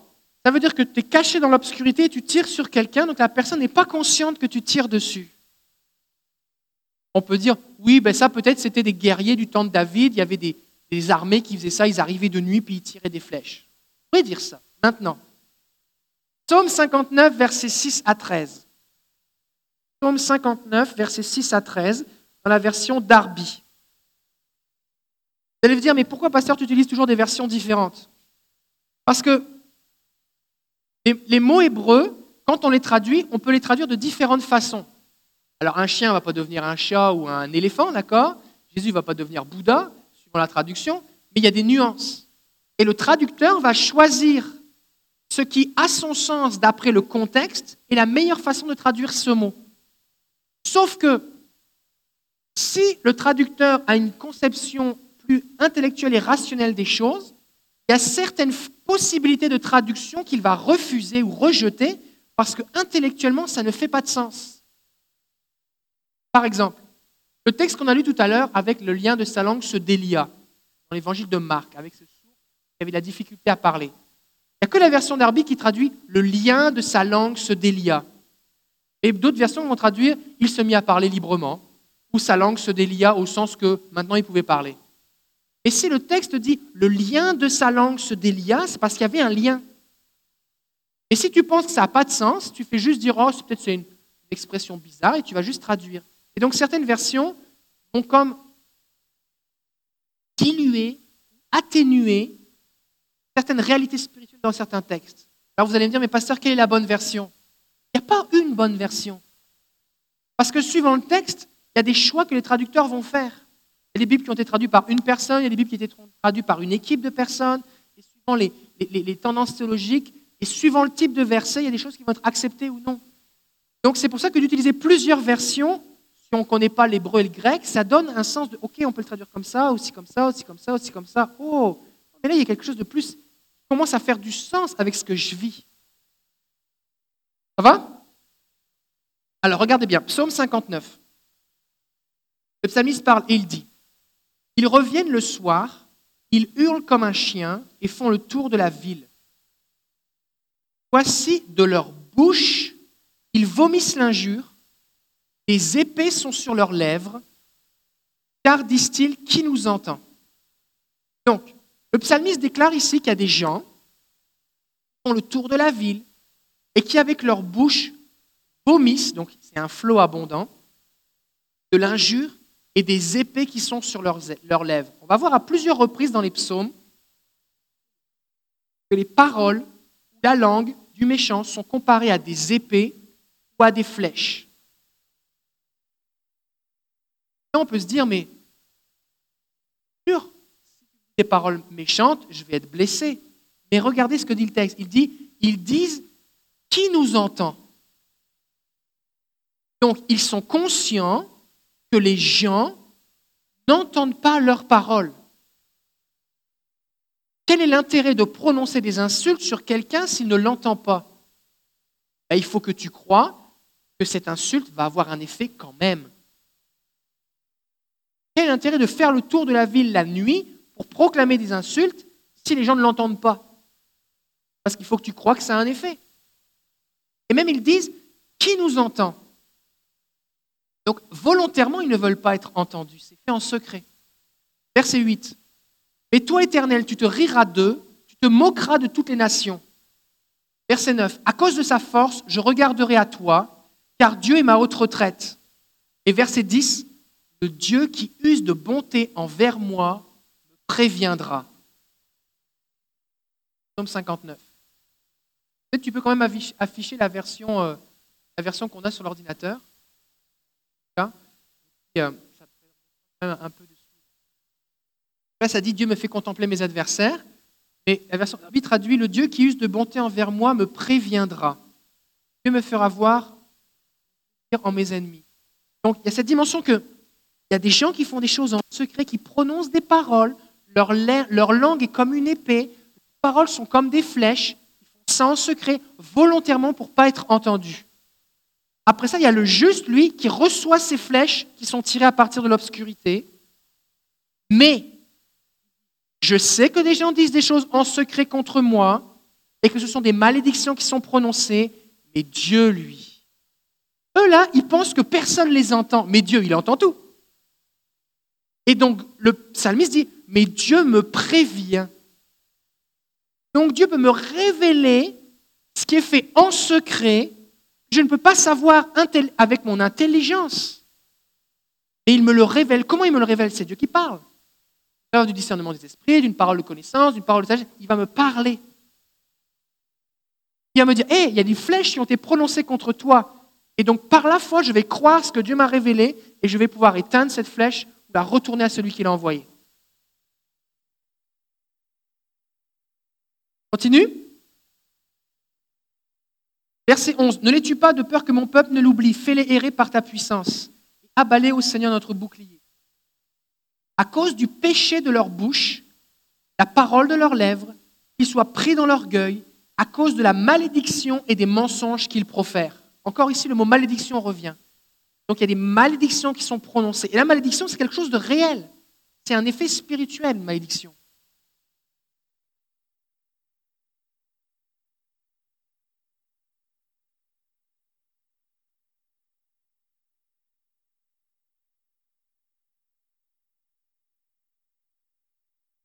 Psaume 59, verset 13. La version euh, Nouvelle Bible seconde traduit leur discours. Au lieu de dire à cause de la malédiction et des mensonges qu'ils font faire, ça, il traduit leur discours n'est que malédiction et dissimulation. La dissimulation, c'est quelque chose qui est caché. C'est caché. C'est pour ça qu'on a besoin du discernement des esprits. Parce qu'il y a des choses qui sont faites en secret. C'est caché. Là, je ne parle pas ici de la théorie du complot, oui, tout est caché, on vous ment, machin, c'est pas de ça que je parle là. C'est qu'il y a vraiment cette dimension que l'ennemi agit en secret. Pourquoi l'ennemi doit agir contre nous en secret? Parce que si les démons ou si les sorciers venaient contre toi en disant voici ce que je fais contre toi, on pourrait simplement dire ah bon, bah alors au nom de Jésus, j'annule tes paroles, au nom de Jésus, j'annule ce que tu fais. Et pourquoi ça a de l'effet quand c'est fait en secret? C'est parce que si j'en suis pas conscient je ne peux pas l'annuler. Et c'est là que ça a de l'effet. Comme un voleur. Un voleur ne vous prévient pas pour vous dire, voici madame, je vous préviens, trois jours à l'avance que je vais venir tel jour, à 3 heures du matin, je vais venir voler votre télévision et vos bijoux. Non. Viens en secret. Parce que si tu étais prévenu, qu'est-ce que tu ferais? Tu appellerais la police, tu fermerais la porte à double tour, tu resterais éveillé toute la nuit pour, pour appeler la police lorsqu'il arrive.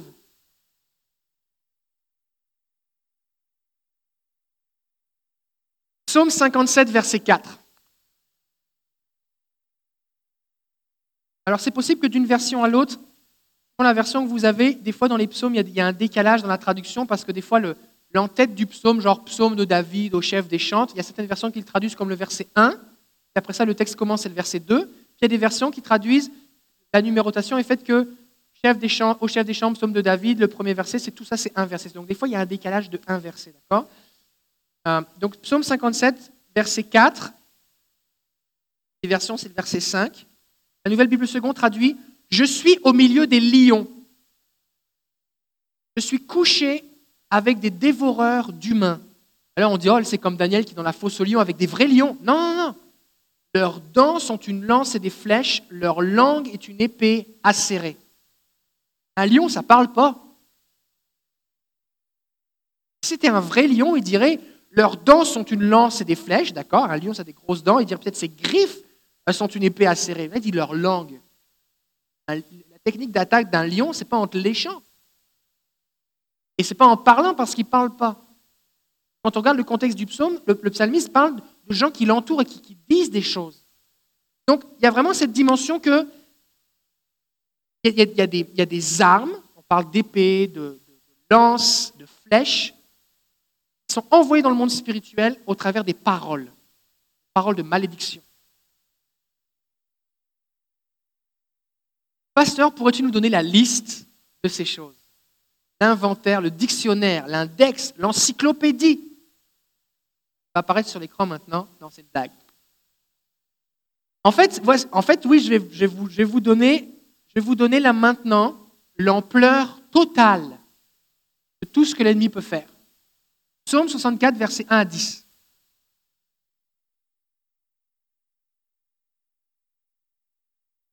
Psaume 64, versets 1 à 10. Je vais vous lire dans la version Nouvelle Bible seconde. Du chef du cœur, psaume de David. Ô Dieu, entends-moi quand je gémis.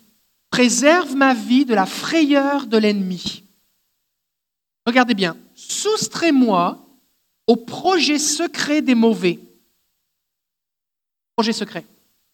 À la troupe bruyante des malfaisants. Et là, regardez bien. Ils aiguisent leur langue comme une épée. Ils lancent leurs paroles amères comme des flèches. Ce n'est pas juste que leur langue est comme une, une flèche. Ils lancent les paroles comme des flèches.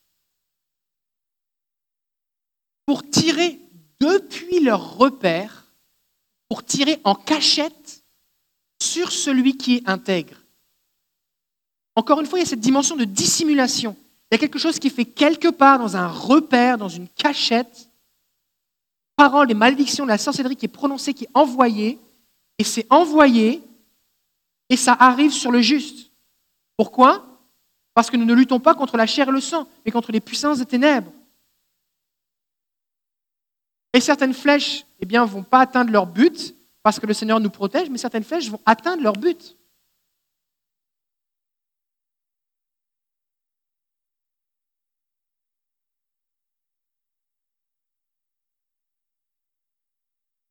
pour tirer depuis leur repère sur l'homme intègre, ils tirent sur lui à l'improviste et ils n'ont aucune crainte, sans éprouver la moindre crainte.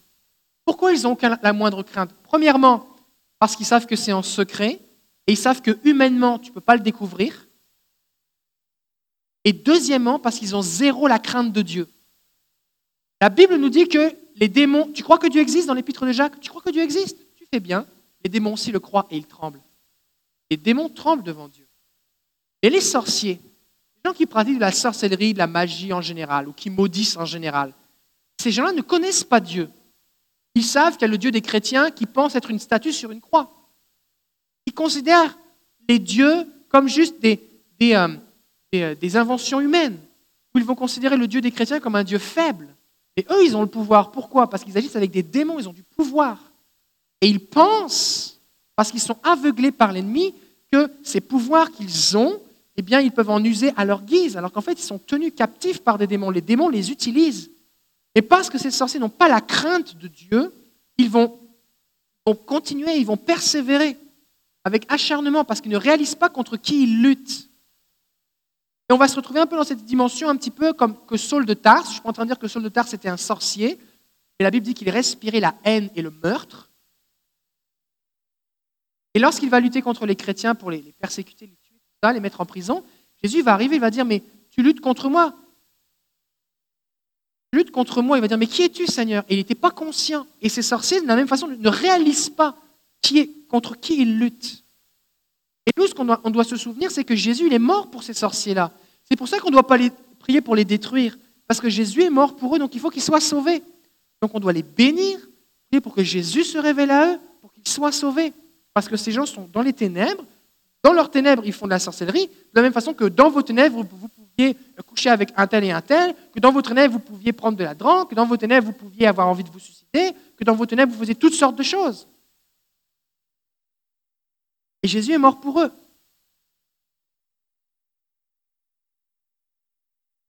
Donc une crainte. Il monte un projet de malheur. Verset 5 ou 6. Il monte un projet de malheur. Il parle d'enfuir, d'enfouir les pièges et ils disent qui les verra. Verset second 21 dit ils se fortifient dans leur méchanceté, ils se concertent. Donc on voit une dimension 2. Pas se concerter tout seul. Donc c'est possible que les gens s'unissent dans la sorcellerie pour fabriquer un projet ou un rituel ou faire des malédictions contre une église, contre un individu. Il y a une concertation, ce qui sont plusieurs pour tendre des pièges. Et ils disent qui les verra. Encore une fois, comme tout à l'heure, qui nous entendra? Ils sont persuadés que ce qu'ils font, c'est on ne va pas le découvrir. Pourquoi ils sont persuadés? Parce qu'ils n'ont aucune compréhension que notre Dieu est omniscient. Il sait tout. La Bible dit qui se cachera dans les ténèbres sans que je ne le vois Qui se cachera au fond des mers c'est le psaume 139, sans que je ne te vois Si je vais établir ma demeure en haut dans le ciel comme un aigle, encore là tu me trouves. Nul n'est caché devant Dieu. eux, ils pensent qu'ils sont cachés.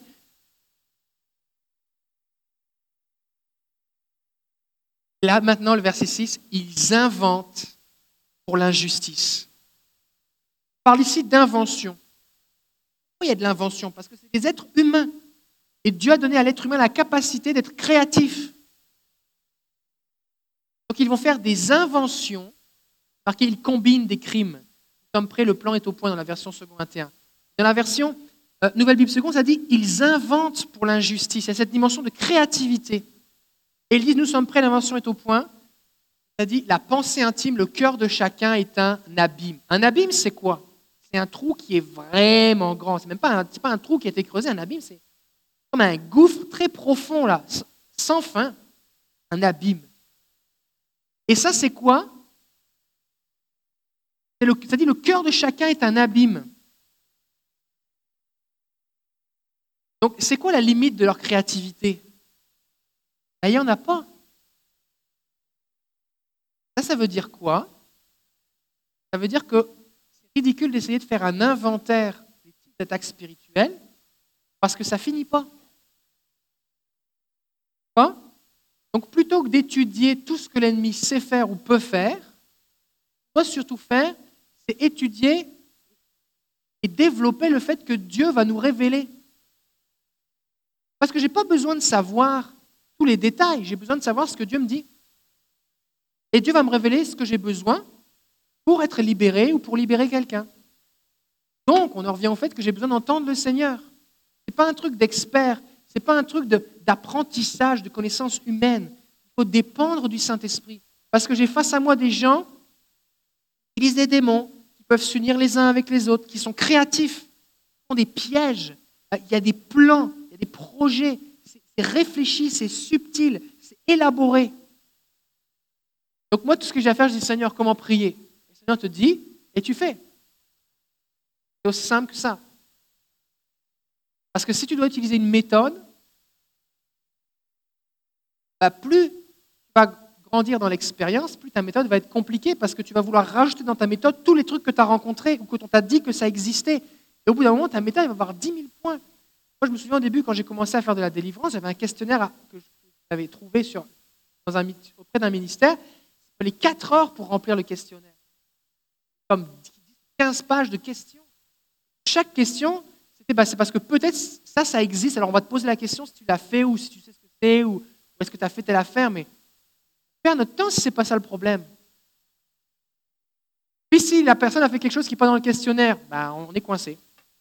Parce qu'on n'a pas posé la bonne question. Donc il faut vraiment dépendre du Seigneur.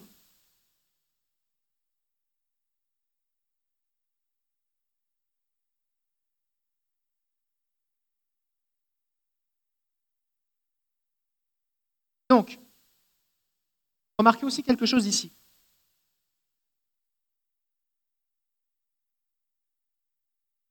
C'est que si ces choses ne pouvaient pas avoir d'effet sur nous, comme sur le psalmiste, toi tu es mon refuge, pourquoi il prierait, il demanderait au Seigneur de le soustraire au projet des mauvais?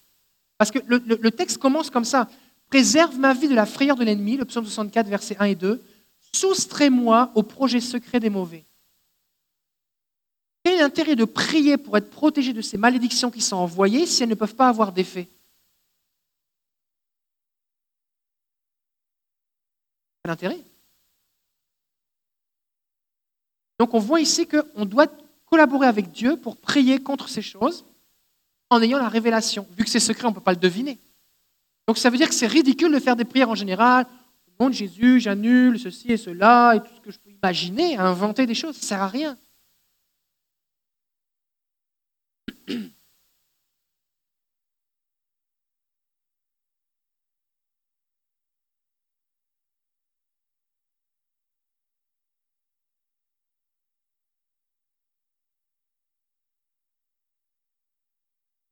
Voici ce qu'on va faire.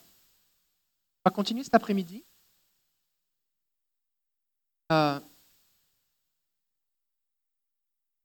cet après-midi, je vais parler de toute cette dimension du, don du discernement des esprits, tout ce qui est en rapport avec ce don. Euh, comment ça fonctionne, tout ça. Et, en fait, je vais essentiellement parler des choses qu'il ne faut pas faire. Parce que la, la base du truc, c'est qu'il y a un problème, le Seigneur te révèle que c'est un problème d'origine spirituelle, et il te dit quoi faire et comment faire comme c'est Dieu qui révèle et tu fais ce qu'il te dit. D'accord? Et que ça, c'est vraiment l'essentiel de ce que tu as besoin de savoir. En fait, tu as juste besoin de savoir ça. Juste ça. Juste ça. Maintenant, je vais parler de toutes les choses qu'il ne faut pas faire. Parce que c'est ça qui crée du discrédit, des erreurs, de la souffrance inutile, mène les gens dans toutes sortes de, problèmes. Je vais pas vécu sainement. D'accord? Euh, Mais j'aimerais qu'on prie maintenant. J'aimerais qu'on prie maintenant. Euh, parce que moi, j'ai vécu, j'ai vécu ces découvertes, ça m'a pris des années. Je vous ai dit au début, mon cheminement, ça m'a pris des années pour le comprendre. Et ce que je constate, la Bible dit que les premiers seront les derniers, les derniers seront les premiers. Il est parlé de cette parabole où ceux qui travaillent juste une heure eh bien, ont le même salaire que ceux qui ont travaillé toute la journée. Et ce que je constate, avec le temps, c'est que si je partage mon expérience et mon vécu et que je prie pour les gens à un moment donné, ils peuvent commencer leur vie spirituelle là où, là où je suis arrivé maintenant sans avoir besoin de vivre toutes les découvertes. On va quand même avoir besoin d'un cheminement, mais on gagne du temps. On gagne du temps. Récemment, j'ai pris pour quelqu'un dans mon entourage proche, personne qui vivait des douleurs vraiment intenses. Il va y avoir toutes sortes de médecins, de thèses, d'examens, on ne trouvait rien et euh, des fois des diagnostics vraiment qui semblaient graves. Et avec ma femme, on priait, et puis Sylvie dit, oh, on dit, oh non, ça c'est, là, c'est, je vois, c'est une flèche qu'elle a. Et qu'on l'a appelé, on dit, ben voilà, en fait, tu as une flèche, il faut enlever la flèche. Elle dit, ok, enlever la flèche, la douleur est partie. Alors qu'elle souffrait depuis des jours, cette personne. Là, maintenant, elle est rendue que cette personne-là, qu'elle voit les choses, le Seigneur lui donne des révélations, elle prie, puis tout leur part. Alors qu'avant, elle courait les médecins, elle allait voir un médecin, un médecin, un médecin, un médecin, un médecin. Et ça lui a pris en termes de temps, assez peu de temps.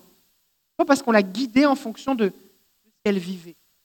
Donc, j'aimerais qu'on puisse prier pour vous maintenant. Que, maintenant, comprenez bien une chose, c'est que plus vous allez exercer le discernement des esprits, ça il faut que je vous le dise, plus et que, et que vous ne faites pas juste recevoir de l'information, mais que vous en faites quelque chose, ben forcément, c'est l'œuvre de l'ennemi que vous allez détruire. Les sorciers, là, ils vont pas être contents après vous. Le diable, là, il va pas vous aimer beaucoup. Il vous aimez déjà pas, mais il va vous aimer encore moins.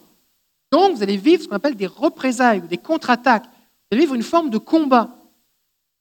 Et ce combat va entraîner une mesure de souffrance. Pas pour vous détruire. C'est comme dans un combat de boxe. Vous allez apprendre à lever votre garde. Vous allez apprendre à esquiver. Vous allez apprendre à, à, riposter. Vous allez, apprendre, d'accord? Mais ça va faire mal. Ça va faire mal. Et c'est pour ça que tout à l'heure, je vous disais, est-ce que vous êtes prêt à payer ce prix? Parce qu'en fait, ce qui se passe, c'est que Jésus a tout payé sur la croix, ce qui nous permet d'utiliser son autorité pour prier. Mais son autorité doit être exercée précisément. Lorsqu'un policier sort de l'école de police et qu'on lui donne une plaque, un pistolet et la capacité d'arrêter quelqu'un avec des menottes, on lui donne cette autorité légale, il ne peut pas, en sortant de l'école de police, dire Au nom de la loi, maintenant, j'arrête tous les voleurs, la mafia. Au nom de, la loi, je, je, je commande l'arrêt du crime maintenant. Ça ne marche pas? Qu'est-ce qu'il doit faire? À chaque fois qu'il rencontre un voleur, à chaque fois qu'il rencontre un, crime, c'est spécifiquement cette personne-là qu'il doit arrêter en rapport avec les crimes qui ont été constatés. Il doit faire une enquête. Et c'est un à la fois. D'accord? Mais crier au nom de Jésus maintenant que tous les démons de la ville soient chassés, c'est stupide. Ça ne veut pas dire qu'on n'a pas l'autorité, mais il faut y aller précisément. D'accord? Il y a du boulot. Et Dieu, veut lever une armée d'hommes et de femmes vont utiliser tous les dons spirituels parce que tous les dons spirituels sont nécessaires pour détruire les œuvres du diable et libérer les captifs. J'aimerais qu'on puisse prier maintenant et on va prier pour que, pour que vous puissiez le recevoir. Souvenez-vous d'une chose, que ce que Dieu donne, c'est sous la forme des fois comme d'une semence, comme d'une graine, et ça se développe. développe. Je vois plein de gens autour de moi de plus en plus se développent. Au début, ils avaient des sensations, après ils ont commencé à avoir des images, des images de plus en plus précises, des images animées, puis là, carrément, voir dans le monde spirituel, se déplacer dans le monde spirituel, voir des choses de plus en plus intenses avoir de plus en plus d'efficacité. Pourquoi? Parce qu'à chaque fois, ils obéissent. Dieu veut vous utiliser. Et qu'on va prier dans ce sens-là. Vous êtes prêts? Ok, alors on va prier.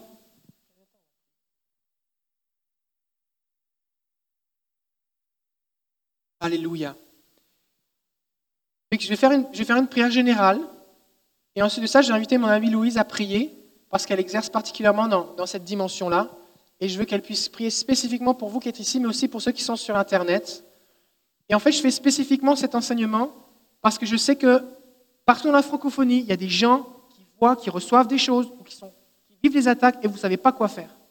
Et le Seigneur va vous équiper. Il va vous équiper. Alors on va prier. Seigneur Jésus, c'est moi je vais prier pour vous. Seigneur Jésus, je prie maintenant vienne équiper tes enfants. Seigneur, je te remercie pour la puissance que tu relâches. Je te remercie pour l'autorité spirituelle. Je te remercie pour les cœurs prophétiques. Déclarer ta parole, pour guérir les malades. Et Seigneur, si l'ennemi peut nous harceler, si l'ennemi peut se jouer de nous, se moquer de nous et nous oppresser sans qu'on s'en rende compte, alors on ne va pas aller très loin. Père, je te prie maintenant déjà spécifiquement pour ceux et celles qui étaient captifs d'une façon ou d'une autre, ou qui vivaient des attaques ou des oppressions.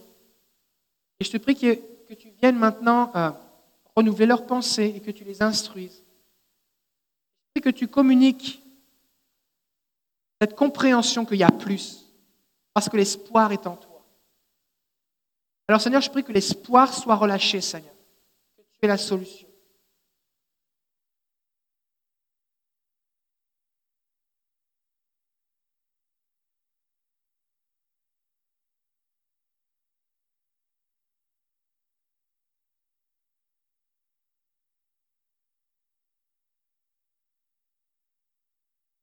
Alors, euh, Saint-Esprit, je te demande, Saint-Esprit, de venir réparer s'il y a des brèches entre toi et tes filles et tes fils, de compréhension de qui tu es, avoir une relation avec toi, et dans cette relation que tu puisses communiquer tes dons avec tes filles et tes fils. Et je te demande aussi de venir bâtir dans tes enfants les outils nécessaires comme la sagesse, la maturité, l'humilité, la compassion. Et Seigneur, que les portes se ferment au niveau de l'orgueil. Parce que Seigneur, les dons ne nous appartiennent pas, ils sont à toi. Et aide tes enfants à comprendre que l'ennemi n'attaque pas tes dons. L'ennemi attaque les fissures dans leur vie de des choses pas réglées, des blessures pas guéries. Et si tes filles et tes fils sont debout sur des mensonges de leur identité, viens d'abord, Saint-Esprit, révéler la vérité, viens guérir leur identité en toi, Jésus, que tes filles et tes fils puissent être effacés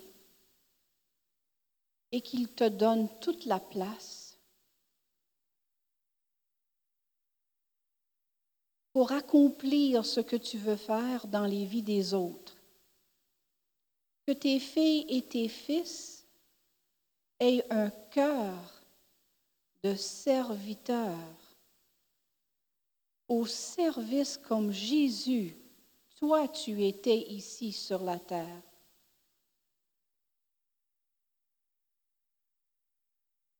Je te demande, Saint-Esprit, de les aider, de se protéger, protéger leur cœur par-dessus toute chose contre comment l'ennemi va essayer de leur vendre une salade comme s'ils sont importants comme si Dieu peut rien faire sans eux, comme si c'est juste eux qui ont toute la vérité. Je te demande aussi, Seigneur, que tes filles et tes fils soient toujours redevables à quelqu'un, soient toujours prêts à prendre conseil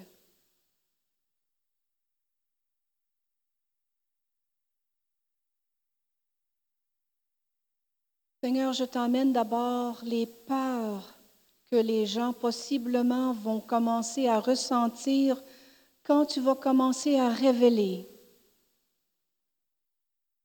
Seigneur, que l'ennemi n'ait pas de place pour venir augmenter leur peur, mais que tes filles et tes fils puissent s'appuyer sur toi qui es la vérité, Jésus. Merci pour la multiplication.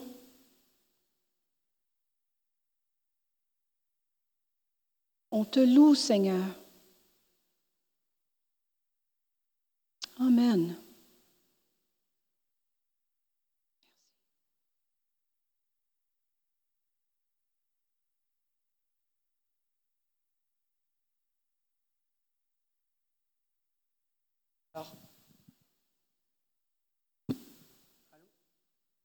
Allô?